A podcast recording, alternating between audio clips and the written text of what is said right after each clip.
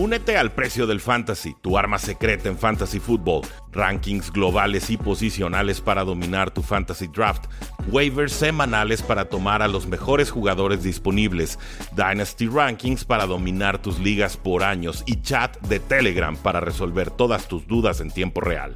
Visita stam.store diagonal precio NFL o da clic al link en este episodio para suscribirte.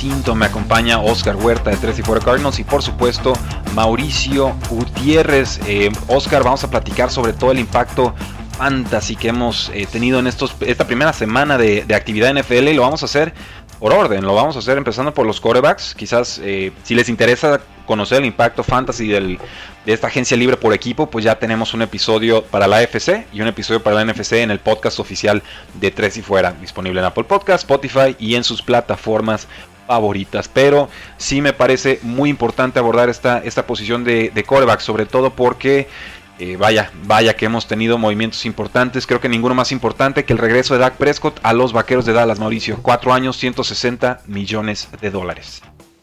Sin duda. Y creo que no, los Cowboys no tenían otra opción más que pagarle a Dak Prescott. Le debieron de haber pagado hace mucho. Lo hacen ahora, es el movimiento adecuado. Y en Fantasy me parece que es un coreback top 5. No hay, no hay razón por qué pensar otra cosa. El año pasado estaba teniendo números históricos en los cuatro juegos en los que estuvo. Termina como el mejor coreback en puntos fantasy por juego.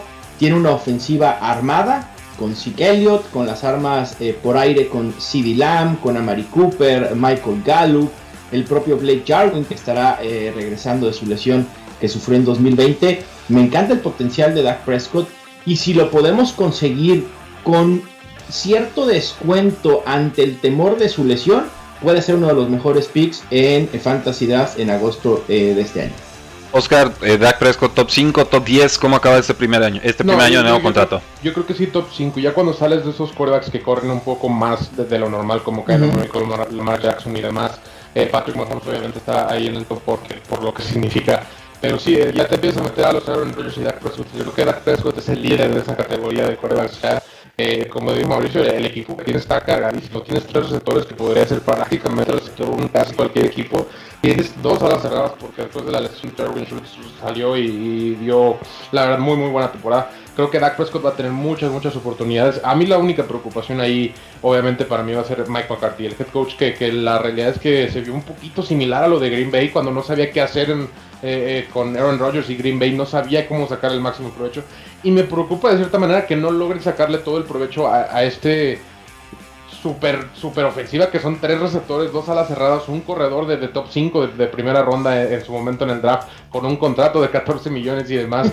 Eh, tienes todo prácticamente, tienes una de las mejores líneas ofensivas que regresan de lesión, muchos, tres de, los tres principales regresan, pero regresan, no los tuviste el año pasado. Entonces, en teoría peor no puede estar que el año pasado. Y mm. ahora tienes todos tus titulares, ya tienes eh, tu coreback renovado con la seguridad de que no está pensando a lo mejor si quiere un trade o, si quiere, si no está jugando también a lo mejor por la preocupación del contrato. Ya tienes todo armado. La cosa aquí va a ser a ver qué tanto provecho le saca a Michael Hardy, pero sí, definitivamente creo que Dak Prescott es, el líder de esa segunda flotilla de corebacks en fantasy. ¿No crees que Dak Prescott sea a prueba de mal llamado de jugadas? Digo, lo hemos visto en, el, en, el, pasado, ¿no? Sí. Sí, sí, lo, obviamente lo vimos ahí cuando, cuando estaban recibiendo 35 puntos y metiendo 38. Eh, de alguna manera aplica la Russell Wilson de Let Ross Cook cuando, cuando de plano que no está funcionando en Seattle y empieza a hacer sus cosas. Eh, sí, lo, lo, que me preocupa es que mismo como Seattle el año pasado, qué tan sostenible es, porque llegó un punto donde el mismo Russell Wilson, semana 8-9 contra Arizona, ahí empezó a ir de bajada un poquito y ya dejó de funcionar. Necesitas un poquito más de apoyo. Entiendo que un quarterback de la calidad como Wilson, como Prescott, como Patrick Mahomes puede ganar el partido solo, pero 16 partidos es donde ya la veo difícil. Correcto. Claro. Trubisky firma con los Bills por un año y poco menos de 3 millones, suplente de Josh Allen. Jacoby Brissett será suplente de Tua Bailoa con los Delfines. Ryan Fitzpatrick aspira a titular con el equipo de Washington, contrato un año y 10 millones. James Winston. aspira, Rudy? Pues Taylor Henneke jugó muy bien, yo creo que merece una oportunidad. Rudy. ¿No? ¿Esta historia cuántas veces la hemos visto? ¿Nueve? ¿Cuántos equipos lleva? Pues demasiados, pero pues por algo lo sacaron de ocho equipos, ¿no? Supondría yo. No nos, quites, no nos quites la emoción, por favor, de poder disfrutar a Ryan Fitzpatrick con Terry McLaurin, con Antonio Gibson y con la nueva adquisición de, de, Washington, que ya llegaremos a ella también. Creo que aquí no hay discusión, ¿eh? Creo que Ryan Fitzpatrick va a ser el titular en la semana 1, le va a ganar la, la, el lugar a Terry Heineke. No sé a lo largo de la temporada, pero por lo menos las primeras semanas no tengo duda. Sí, y tenemos otros movimientos, Andy Dalton a los Osos de Chicago, ¿no? Querían a Russell Wilson, pues tomen, ahí les va Andy Dalton. he visto muchísimos memes desde lo que esperabas y lo que te tocó y la, la, realidad es que eh, es una cierta decepción bastante grande diría yo para, para los fans y, ahí lo que me, me, extraña muchísimo, Allen Robinson decide regresar, eh, como que todo se estabilizó desde que firmaron Andy Dalton y a mí me queda en la casa como que ¿qué, vieron o qué? Para que todos se sintieran cómodos y dijeran, ¿sabes qué? Vamos para adelante. Sí, o, Mira, adelante, muy bien de Allen Robinson, ¿no?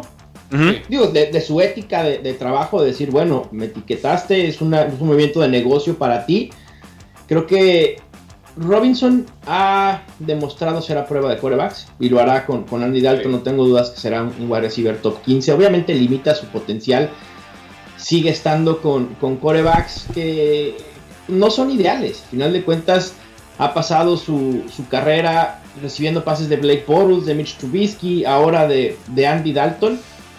No, ¿No creen que pudiera Chicago eventualmente hacer el movimiento del tag and trade con Allen Robinson? Se rumoró que Kenny Golladay fue un wide receiver que estuvieron buscando los Bears. A mí no me hacía sentido.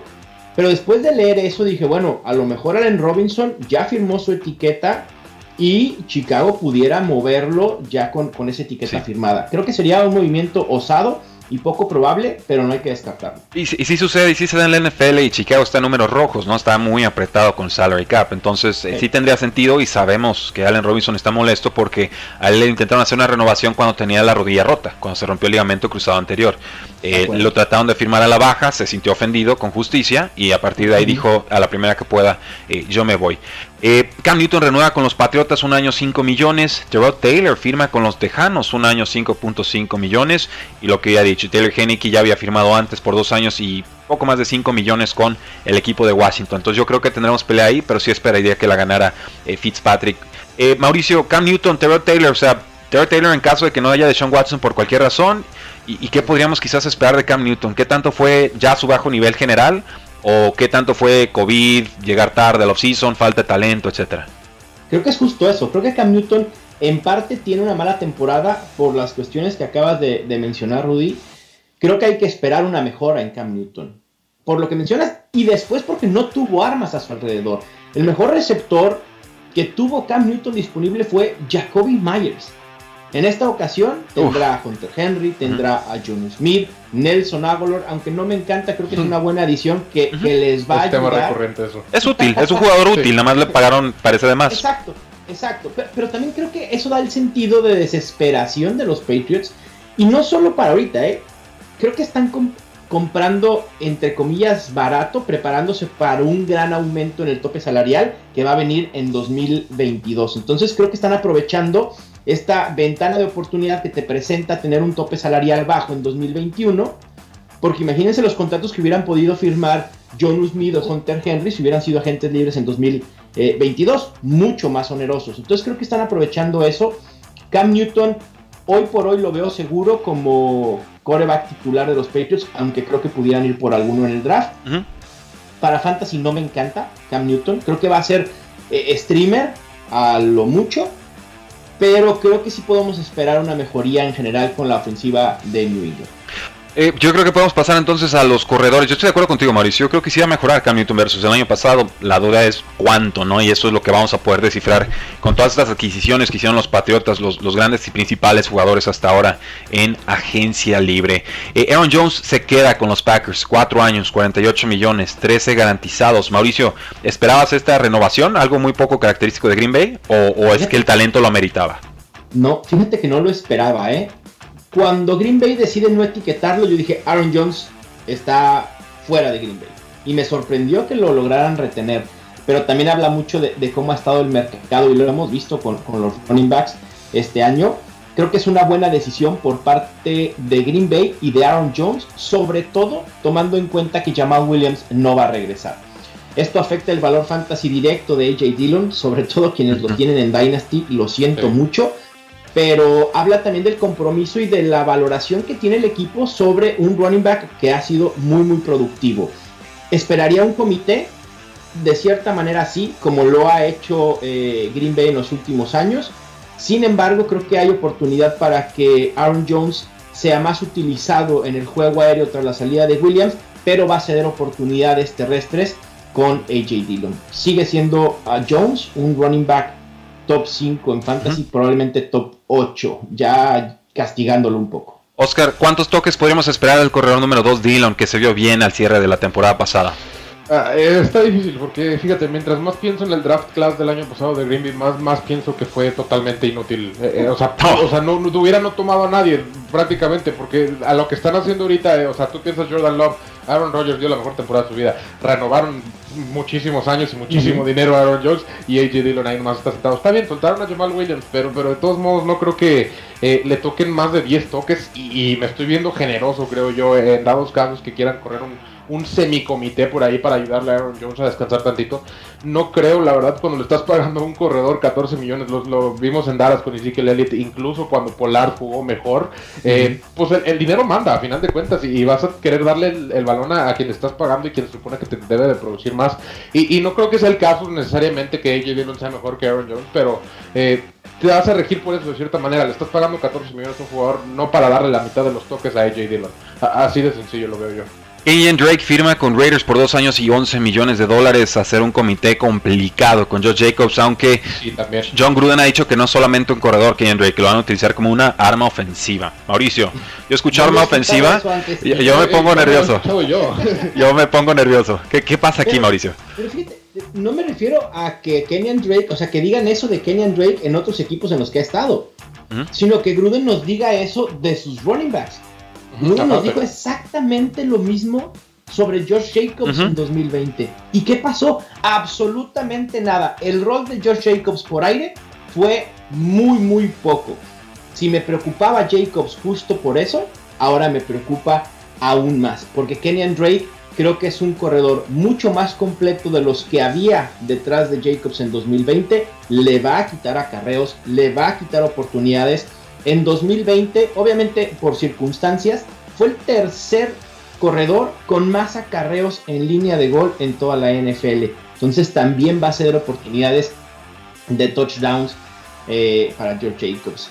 Eh, Kenyan Drake no es muy famoso por tener buenas manos, pero la verdad es que el año pasado atrapó el 80.6% de, de los pases, de los targets que tuvo, y no es nada mal, o sea, no es un mal número. Creo que ante la falta de, armas de los Raiders, hay que ver si Henry Rocks realmente va a dar ese segundo paso en el segundo año. Fuera de él, es Darren Waller y probablemente Kenyan Drake sea el segundo mejor receptor en ese equipo. Entonces, ahí sí creo o quiero creerle a, a John Gruden, pero me preocupa en demasía Josh Jacobs. Lo estaría considerando un running back 2 medio con un techo absolutamente limitado y a Kenyan Drake vería a un corredor de complemento, probablemente que valdría la pena seleccionar en octava, entre octava y décima ronda en drafts de fantasy. Un flex con, con apelación ahí a tipo handcuff, ¿no? De, en caso de que se le lastime Josh Jacobs. Y sobre todo en PPR creo que puede ser un poco eh, eh, mejor. Porque veamos lo que se dio Josh Jacobs el año pasado. Fueron 124 carreos y 67 targets a Devonta Booker, Jalen Richard, Alec Ingle y Theo Riddick. A todos y a nadie. Eso, es básicamente lo que terminó pasando. Me explico. imagínate, ¿cómo, le, quitas a Josh Jacobs ese volumen teniendo a esos otros running backs? Y ahora le traes a Kenyan Drake. eso sí. justamente. Situación. Vamos a. Sí, bueno, vamos, si quieres, aguantamos la idea, Oscar. La damos regresando de la pausa porque tenemos que irnos a corte comercial. No se vayan, ya regresa Tres y Fuera. No te vayas, ya regresa Tres y Fuera.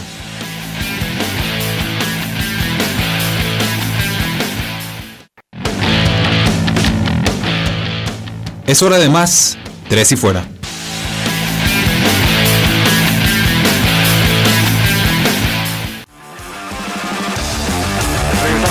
Fuera, donde la NFL no termina y nosotros tampoco. Yo soy Rudy Jacinto, me acompaña Oscar Huerta y tenemos a Mauricio Gutiérrez de Estadio Fantasy para seguir hablando sobre lo que ha sido la agencia libre y su impacto para nuestras próximas ligas de fantasy fútbol. Ya hablamos de Aaron Jones, ya hablamos de Kenyon Drake a Raiders, hablemos de Jamal Williams a los Detroit Lions. ¿Qué tanto le complica esto la situación a, DeAndre Swift? Porque históricamente los Lions han sufrido mucho, no, no tienen corredores de más de mil yardas. Cuando tenían la oportunidad de tenerlo, llegó Jamal Williams a quitarnos esa posibilidad. Rayos. Es simple. Otro, otro movimiento que no lo entiendo. Estás en, en una completa eh, reconstrucción de Detroit. ¿Para qué llevas a Jamal Williams? Teniendo a DeAndre Swift, que probablemente en cuestión de talento sea lo mejor que hay en tu roster en estos momentos. Lo limita en cuanto a potencial fantasy, porque obviamente va a ceder, así como pasa con, con Kenyan Drake en los Raiders, va a pasar un poco con Jamal Williams en Detroit. No llega para ser un claro suplente. Ha demostrado que es un, running back muy capaz, lo demostró siendo complemento de Aaron Jones y, quizá para muchos nos molestaba la utilización que tenía Jamal Williams eh, en Green Bay porque no dejaba brillar tanto Aaron Jones. Lo mismo va a pasar en Detroit. Y si a esto le sumamos que esperamos que sea una de las peores ofensivas en la NFL, las cosas se complican aún más. Jamal Williams probablemente no lo consideraría más que un handcuff, nada más. Y de Andre Swift, de tener posibilidad de estar en la frontera de running back 1, running back 2, lo he bajado a ser un running back medio, running back 2 bajo. Sí. Eh, eh, los corredores ahorita de Detroit actualmente son DeAndre Swift, Kerryon Johnson, Jamal Williams, Jason Cabinda y Nick Bowen. Los últimos dos, la verdad, no los conozco. Pero los receptores son Brashad Perryman, Tyrell Williams, Jerónimo Allison, Tom Kennedy y Victor Bolden. Dime en qué universo sientes la necesidad de traer un running back 2 o, un, o competencia para running back 1 eh, y que sientas necesitamos eso. Ya tenemos a Jared Goff, lo único que nos falta es un corredor 2. Super Bowl. no, hay movimientos que tú dices eh, échale tantita cabeza, o sea, hasta por los fanáticos. Eh, ¿Qué necesitas? ¿Qué, ¿Cuáles son tus necesidades? Y, traes a Rashad Perryman para, para tratar de. No, o sea, simplemente Detroit está, está mal. Oscar, ¿quién es el, el wide receiver número uno en Detroit otra vez, por favor? Ahorita va a ser. Eh, pues es que está entre Rashad Perryman y Tyrell Williams, que nunca ha jugado con el equipo, pero automáticamente se convierte en, en receptor uno, porque. No, pues gracias. Teniendo un running back que en los últimos dos años ha tenido 80 targets, 70 recepciones, 489 yardas recibidas, probablemente el running back sea su mejor opción por aire, Exacto. quitando a TJ Hawkins. Ahora, ojo aquí, eh, o sea, el mercado de corredores se ha movido muy lento. Estoy viendo la lista de agentes libres y en realidad son contratos a jugadores running back 3 para abajo. O sea, estoy viendo Mark Ingram con los Texans ahorita es el corredor número 3 del equipo. Y Philip Lindsay firmó con los Texans también. Eh, bien por él, yo creo que va a ser el running back número 2 detrás de David Johnson, porque todavía le deben mucho dinero. Eh, veo, por ejemplo, a Marlon Mack, él renovó con los Colts por un año 2 millones. Esa es mi clase de contrato, así me gusta. Viene de lesión, pues bajito, ya has funcionado en el sistema, no tengo nada que perder. Carlos Hyde pasa de, de Seahawks a Jaguars, dos años, 6 millones de dólares. Lamar Miller, un año con Washington. Malcolm Brown, que de repente buenos partidos, aunque no es gran atleta, pasa de los Rams a los Delfines. Ya después, pues jugadores de relleno. Mike Boone pasa a los Broncos dos años, menos de 3 millones. Él estuvo con los Vikingos, corredor número 3. Devonte Booker, que jugó bien a secas con Raiders. Creo que ahora llega con gigantes como el, suplente de Saquon Barkley. Eh, y Williams, este jugador de Chiefs, es explosivo, es buen jugador, no te produce absolutamente nada por aire. Renueva por un año y dos millones de dólares. En el tintero, en la lista, se nos quedan nombres como, bueno, acá de renovar Chris Carson con los Seahawks por como 24 millones, y podemos hablar de, eso. Me pareció demasiado dinero. Pero se quedan jugadores disponibles aún como James Conner de Steelers, eh, Leonard Fournette de los Jaguars, de perdón, Jaguars y después de Bucaneros, Todd Gurley cortado por los Falcons, Le'Veon Bell que estuvo con Chiefs, eh, Duke Johnson cortado por Texans, James White cortado por Patriotas, Adrian Peterson, Devonta Freeman, Mike Davis, Jarek McKinnon. Eh, o sea, no son los mejores nombres del mundo, pero sí son nombres que uno esperaría ver en roster el próximo año, Oscar. Eh, estaba viendo ahorita Le'Veon Bell, piénsalo, todo lo que le afectó no jugar ese año en Pittsburgh. antes de eso era running back 1, running back 2 de la liga y prácticamente 30 de los 32 equipos le estaban ofreciendo un contrato a lo mejor no de los 15 millones como él quería, pero un contrato a largo plazo de 12, 13 millones. Eh, y, ahorita su carrera estaría todavía en, el mero tope porque tiene 29 años y, su estilo de correr es la verdad es, muy poco peligroso. Sí, es, o sea, en estos momentos, pues sin línea ofensiva su estilo es muy lento, ¿no? No se alcanza a desarrollar y creo que lo, lo está resintiendo mucho. Mao, de todo esto que mencioné, eh, algo destacable. O sea, dije muchos nombres. ¿Qué te brincó? Sí. O sea, Chris Carson, Mira, ¿qué onda ahí? De los que quedan rápidamente, quiero decir, Mike Davis es mi favorito. Ok. Creo que puede ser una buena pieza para quien esté necesitado de un, de un running back versátil. De los otros nombres que, que dices, creo que hay que mencionar a Chris Carson. Le beneficia quedarse en, en Seattle en un sistema que conoce, en un equipo que está dispuesto a utilizarlo. Entonces me parece que su, su valor eh, de running back 2 está eh, seguro.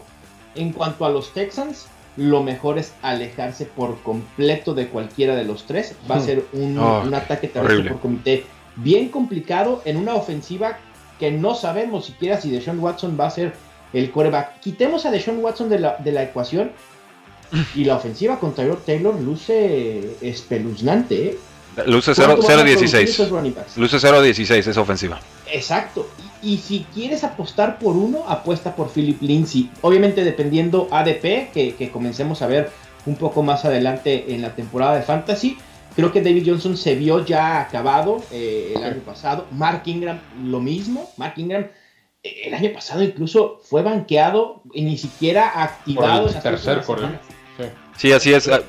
Eh, digo, hay, hay varios comentarios aquí del público, quiero leerlo rápidamente. Mauricio, me preguntan, ¿y Kerryon Johnson de Detroit? Pues próximamente cortado, yo creo, ya no, tiene nada que hacer ahí. También decayó muchísimo el año pasado después de lo de DeAndre Swift. Así es, me sigue gustando, pero va a ser un contratito muy, muy bajo el que tenga el próximo año. Jonathan Abram, basura. Clelin Farrell, basura. Damon Arnett no es lo, no es lo menos.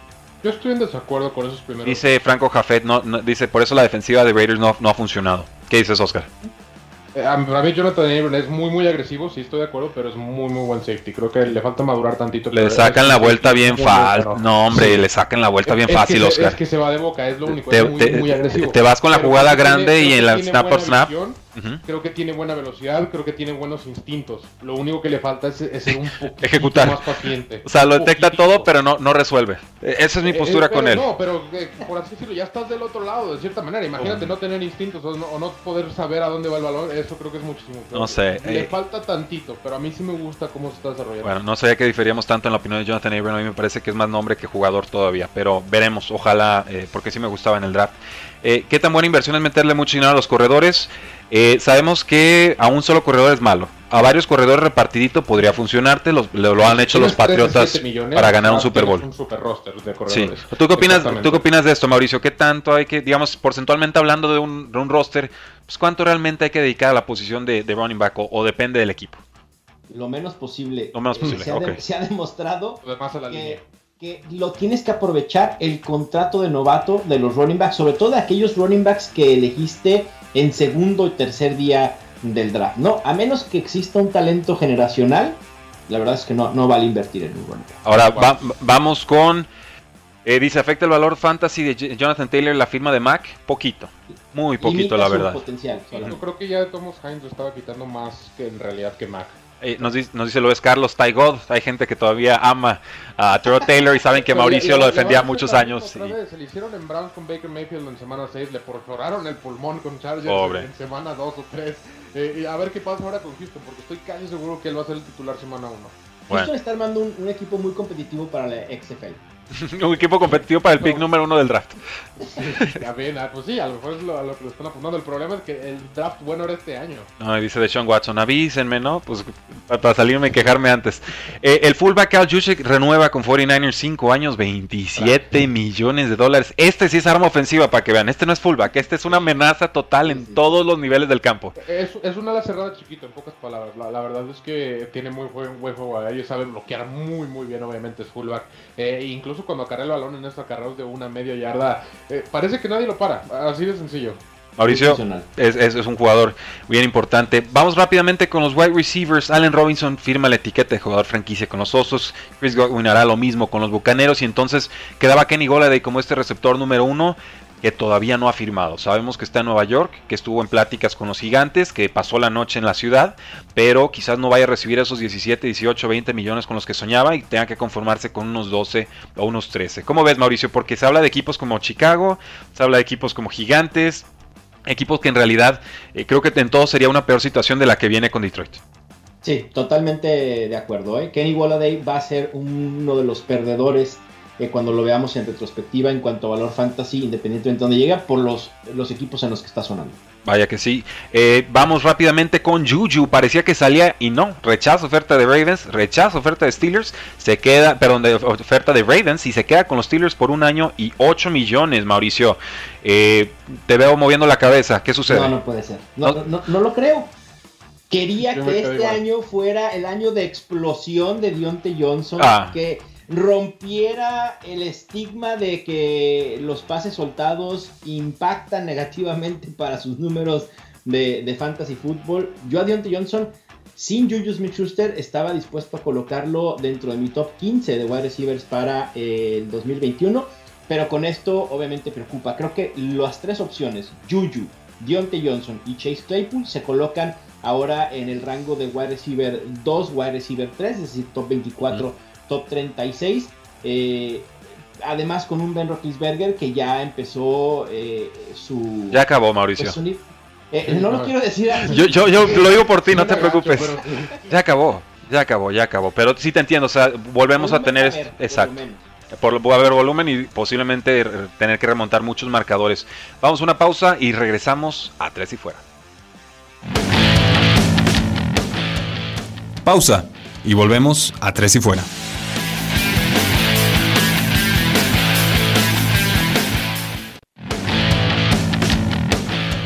Inicia el último cuarto. Tres y fuera.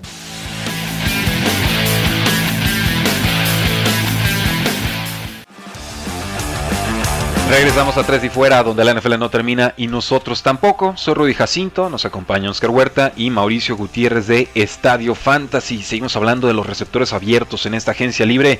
Nos estamos divirtiendo mucho fuera del aire, pero es hora de hacerlo en programación. Mauricio, muchos contratos, los voy a leer uno por uno y quiero tu reacción.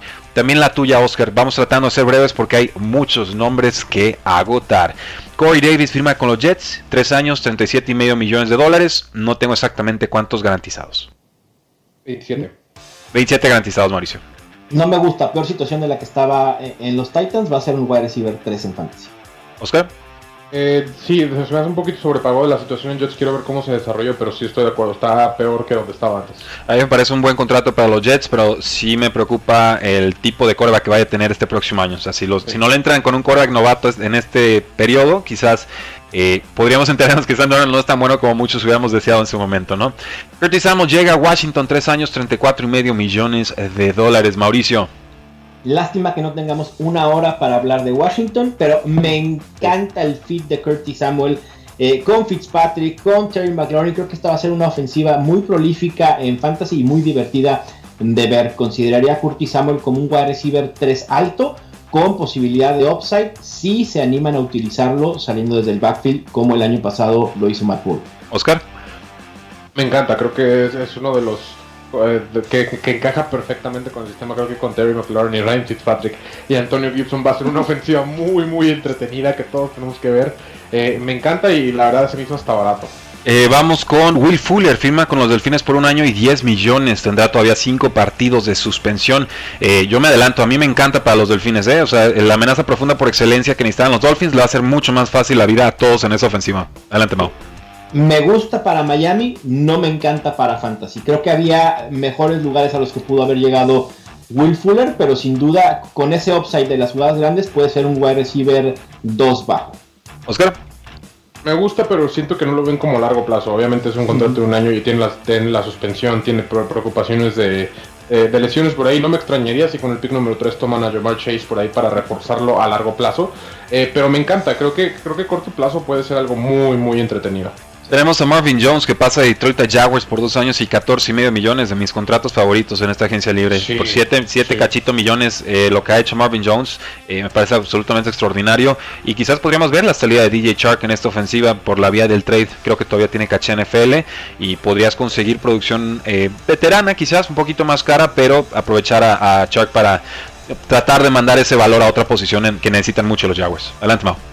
Estoy de acuerdo. Eh como está la situación ahorita en los Jaguars, creo que tanto DJ Chai como Marvin Jones tendrían que repartirse muchos targets que quizá no van a estar ahí. Me preocupa ambos. Pero si se da la salida de Chark, entonces Marvin Jones sería un wide receiver 2 sólido, un wide receiver 3 alto. Oscar. Eh, a mí me encanta, sé que tienen 31 años y, a lo mejor por eso e, es el precio, pero yo, yo hasta 8 o 9 lo hubiera dado por un contrato de dos años. Marvin Jones todavía tiene mucho porque es un jugador que no depende necesariamente de su velocidad o de sus, de sus atributos físicos para dominar de cierta manera el cornerback, eh, como lo ha hecho en Detroit. Eh, a mí sí me encantaría que se quedara DJ Shark y Marvin Jones para ver nomás Trevor Lawrence cómo puede tratar de distribuir ahí el balón. Sé que lo hizo bastante bien en Clemson, es algo que, a mí me gustaba mucho de él. Y, me encantaría verlo tener todas estas opciones para ver cómo se desarrolla eh, sin excusas, por así decirlo. Y rápido, ahí está el sleeper del año, la Vizca Chenault. La Vizca Chenault, sí. Espero que lo tengan en ligas de dinastía porque yo sí.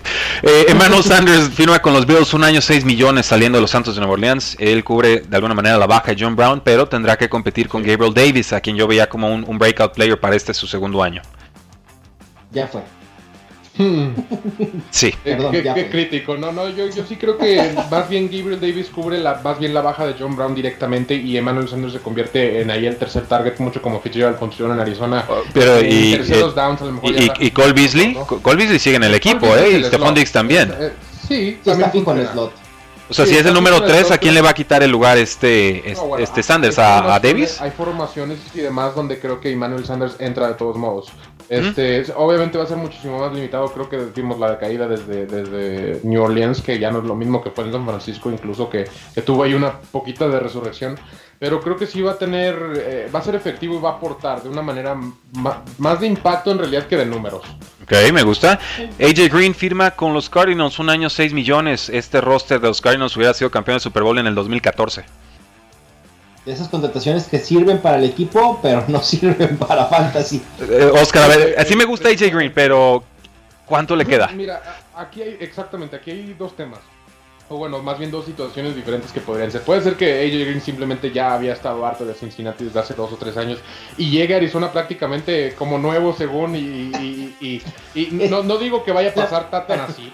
Es muy optimista. La palabra nuevo y AJ Green no puede no, no, no, nuevo, pero a lo mejor Semi nuevo. exactamente como lo habíamos visto en Cincinnati estos últimos dos años. Porque te soy sincero, muy aparte de las lesiones, la verdad se veía muy, muy desganado. Ya no quería estar ahí en Cincinnati. Y no me extrañaría a lo mejor si empieza a ver un poquito más de proactividad en AJ Green y regresa a hacer lo que sea. Si tú me das Larry Fitzgerald hace 5 años, yo lo tomo el día que quieras. Mira, yo, ahorita que estaba revisando para comprar un auto y todo, me imagino a AJ Green así como el modelo de lujo con el que soñabas en el 2011, ¿no? Y ya estamos en 2021, ya, ya tiene 250 mil kilómetros, está bien cuidadito, pero no sabes si entrarlo, ¿no? Porque aunque le pongas ahí a medio precio de lo que costaba, sabes que en cualquier momento te deja tirar ese carro de lujo, ¿no? Yo, así veo a AJ Green ahorita, ojalá me demuestre que no. Sí, pero ¿cuántos de ustedes no dijeron AJ Green ya no quiere estar ahí? AJ Green ya, ya parece que está fingiendo las lesiones en Cincinnati. Entonces quiero ver en realidad qué, tanto llega motivado y demás, o si es el mismo que hemos visto los últimos dos años. Voy a leer recorrido algunos de los nombres que tenemos en esta lista. John Brown con Raiders, menos de 4 millones, me gusta. Nelson Aguilar a los Patriotas, 2 años, 22 millones. Buen jugador, demasiado dinero,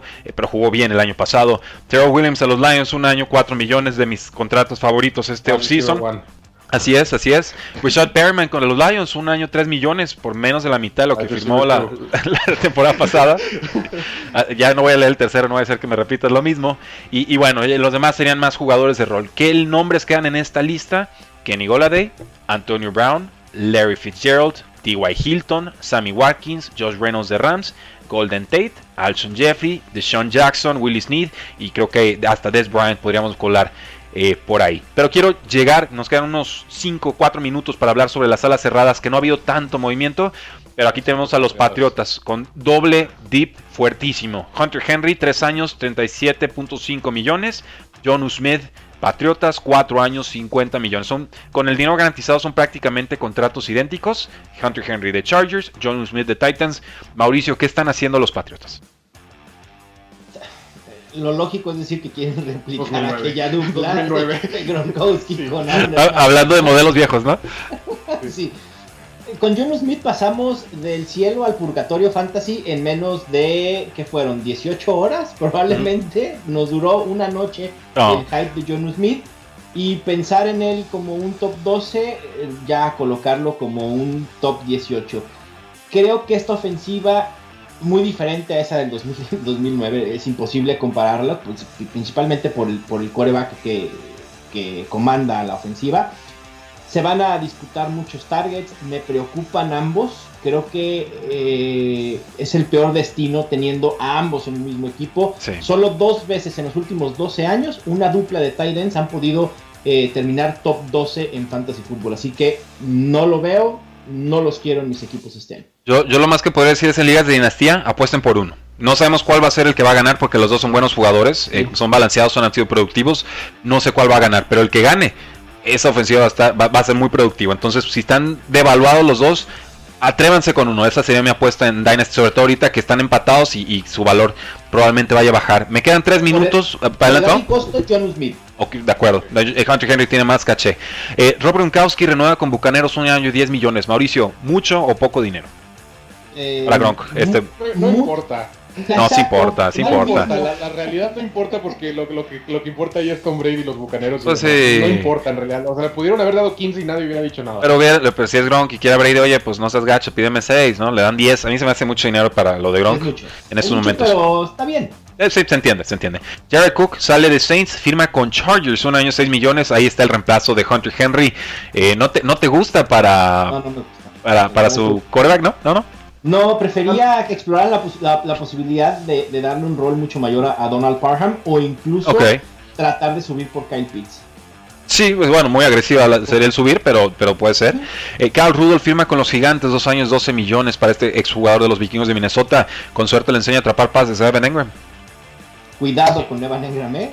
Sí, eh, Evan Ingham yo creo que sí se puede desarrollar, está, está cerca. Eh, recordemos que la posición de la a veces tarda poquito más. Eh, George Kittle vean sus primeras temporadas, Travis Kelce vean sus primeras temporadas. pero yo lo, pero, pero yo, yo lo veo desganado, ¿eh? Yo, yo Evan Ingram lo veo desganado, o sea, porque era un jugadorazo en colegial y empezó bien. Tienes a, a David Ger y a Danny Dimes lanzándote pases durante ya dos años y, en realidad no ves dirección a dónde va el equipo. Por eso me extraña lo de Kenny Golo, de que, que esté buscando firmar ahí cuando ves que la situación del equipo eh, pues no, no, se ve prometedora. No hay ningún rumor de que vayan a agarrar que este año, como el año pasado de, Daniel Jones. Eh, y, aún así dices, no, o sea, no sé hacia dónde va el equipo. Correcto. Vamos con este último y nos despedimos. Gerald Everett, el ex ala cerrada número 2 de Rams, malamente firma con Seahawks un año 6 millones. Me gusta como sleeper tardío. Sé que todavía está por ahí la competencia, ¿no? En, en, en, Seahawks hay dos, tres nombres que pueden hacer ruido. Gerald Everett es un, es un auténtico jugador y creo que firma en la división para demostrarle a su ex head coach que no lo utilizó bien. De acuerdo, me gusta como sleeper. Hay muchos sleepers de Titans, Gerald Everett eh, es uno de ellos. Creo que puede tener un rol específicamente atrapando pases de Russell Wilson en zona roja. Ok, pues nos creo, que... Adelante, Oscar. Ciérrala, ciérrala. Creo, que la verdad de Russell Wilson va a beneficiar muchísimo más de lo que la gente cree este, esta contratación, porque le ha gustado usar la cerrada, simplemente no ha tenido uno tan consistente. Ya está. Pues muchas gracias a todos por habernos escuchado el día de hoy. No olviden seguirnos en todas nuestras redes sociales. Ayúdenos a llegar a los mil en youtube.com diagonal 3 y fuera, porque la NFL no termina y nosotros tampoco. 3 y fuera. No olvides seguirnos en tresyfuera.com y en todas nuestras redes sociales. Facebook, Twitter, Instagram, YouTube, Apple Podcasts y Spotify. Porque la NFL no termina y nosotros tampoco. Tres y fuera.